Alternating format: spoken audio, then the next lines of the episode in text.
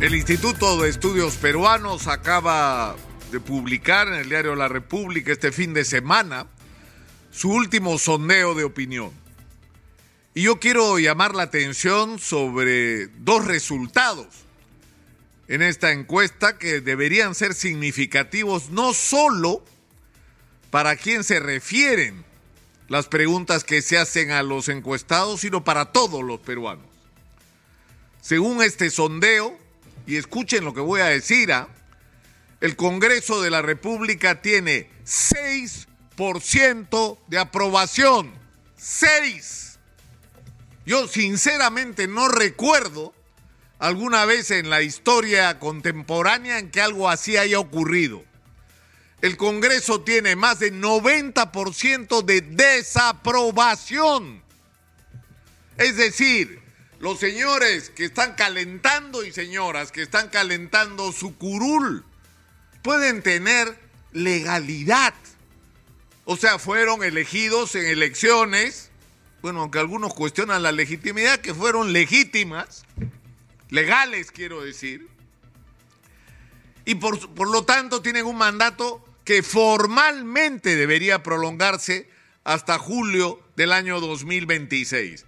Pero la realidad en términos políticos es que no tienen una representación real de la sociedad. Los ciudadanos peruanos, la inmensa mayoría de peruanos, no se siente representada por esas 130 personas que están en el Congreso de la República. Pero ¿cuál debería ser la conclusión más importante de esta constatación? Que con ese nivel de representación real de la sociedad no puedes pretender hacer lo que están haciendo. Están cambiando la constitución.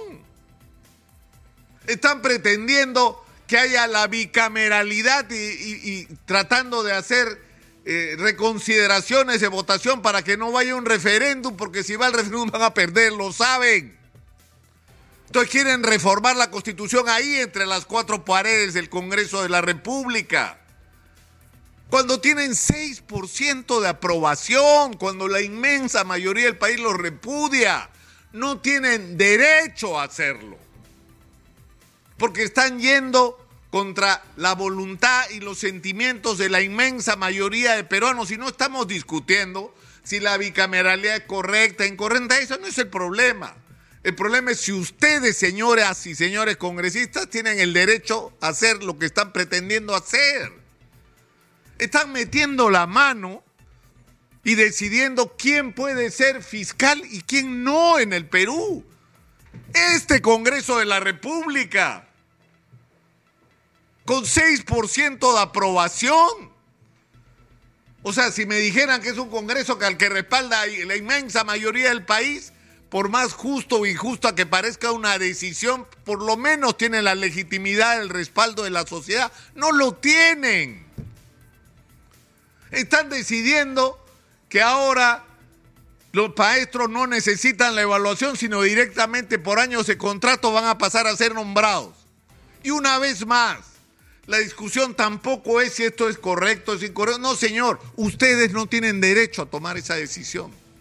No tienen derecho porque no tienen la representatividad y el respaldo del país para tomar decisiones tan importantes para la vida nacional.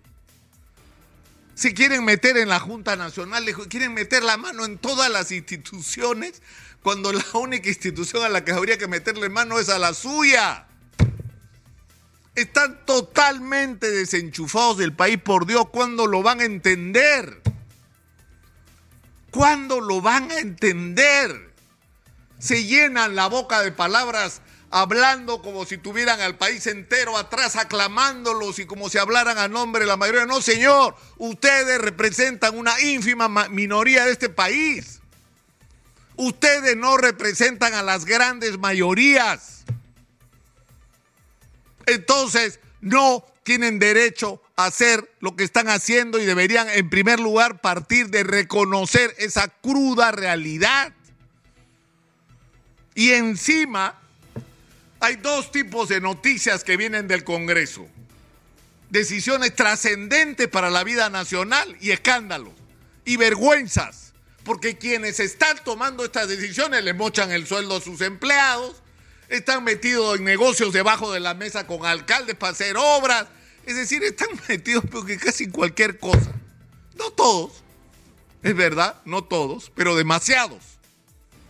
Lo suficientes como para tener ese nivel de descrédito ante la sociedad. Y encima se cuidan las espaldas unos a otros. Porque eso es lo que hacen, se cuidan las espaldas unos a otros y quieren quedarse del bracito hasta el 2026 haciendo lo que están haciendo. Y lo que están logrando es irritar al país. Y no se equivoquen, a esa marchita del sábado eh, no es representativa tampoco de los sentimientos nacionales. ¿ah? La gente está molesta, la gente está cansada, pero la gente, el gran problema del Perú es que no tienen quien confiar. Porque espérense ustedes que aparezca alguien, alguna agrupación, persona, hombre, mujer, no importa, que genere la esperanza de que en el Perú pueden ser las cosas distintas, a ver cuánto dura el Congreso de la República en la Plaza Bolívar. A ver cuánto dura. O sea, están viviendo de prestado porque en el Perú lamentablemente no tenemos una alternativa confiable en este momento hoy que hay que construir y que es la tarea del momento. Y la señora Dina Boluarte tiene que recibir también el mensaje tiene 12% de aprobación, 80% de desaprobación. Y lo peor de esa encuesta es que hay gente, aunque ustedes no lo crean, que en esta encuesta ha contestado qué gobierno era peor y consideran que Dina Boluarte es un gobierno peor que el de Pedro Castillo. Y imagínense que haya gente en el Perú que piense eso.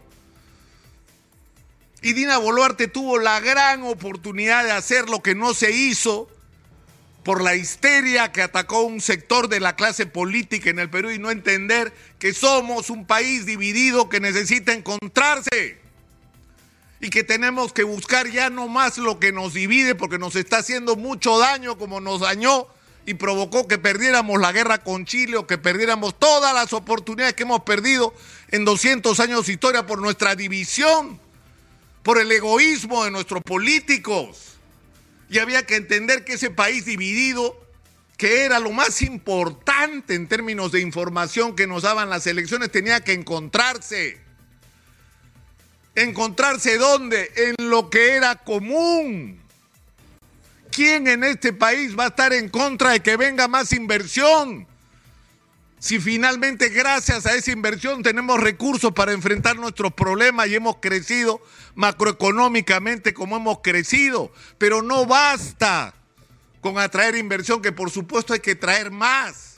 Hay que gestionar adecuadamente los recursos, para lo cual hay que imponer meritocracia y eficiencia en el aparato del Estado y acabar con la corrupción que es transversal, porque en este país ha habido corruptos desde alcaldes hasta presidentes desde zurdos extremos hasta ultraderechistas, porque el signo común de nuestros políticos ha sido la corrupción y por eso estamos como estamos. No por la constitución del 93, cambien 10 constituciones, tráiganos la constitución más perfecta para firmarla y van a ver si cambian las cosas, no va a cambiar nada si es que no cambiamos este aparato del Estado ineficiente y corrupto que tanto daño le ha hecho por décadas al Perú. Esas son las cosas que hay que discutir y los temas en los que hay que ponernos de acuerdo. ¿Cómo vamos a hacer para multiplicar el éxito de la agricultura exportación? ¿Cómo vamos a hacer para que la inversión minera que venga no termine en exportación de piedras, sino en un aporte en términos de, de agregarle valor, de empezar a desarrollar una industria en el Perú? porque necesitamos construir industria en el Perú y esto es absolutamente posible, como dice la Sociedad Nacional de Industrias. Porque hay que invertir un chorro de dinero en educación en este país y lo que nos ha pasado estas décadas es una vergüenza. De esas cosas son las que deberíamos estar discutiendo. Y de planes de largo plazo, no de planes que se acaban, porque ¿qué es lo que nos ocurre? Entre el alcalde, el gobernador, cuatro años y los planes son de cuatro años a ver cuánto me puedo levantar en estos cuatro años que toca mi mandato. Y si es de la elección nacional, presidente o parlamentario, ¿cuántos se pueden levantar en ese periodo de un añito más que los gobernadores y los alcaldes? Hay que acabar con eso.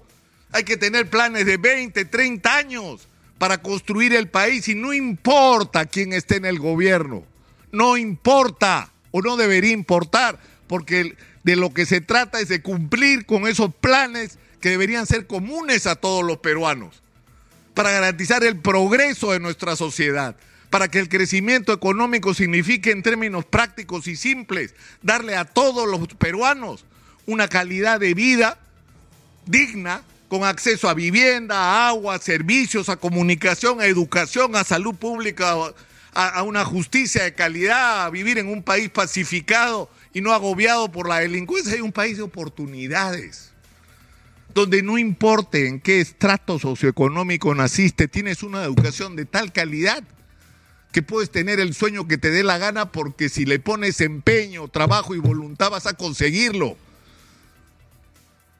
Porque somos un país de emprendedores al que le falta oportunidades, al que le faltan instrumentos y al que le falta sobre todo una clase dirigente que lamentable y penosamente no existe.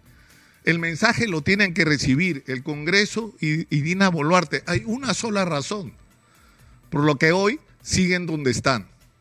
Porque no hay en este momento en el Perú alguna agrupación o alguna persona en quien creer.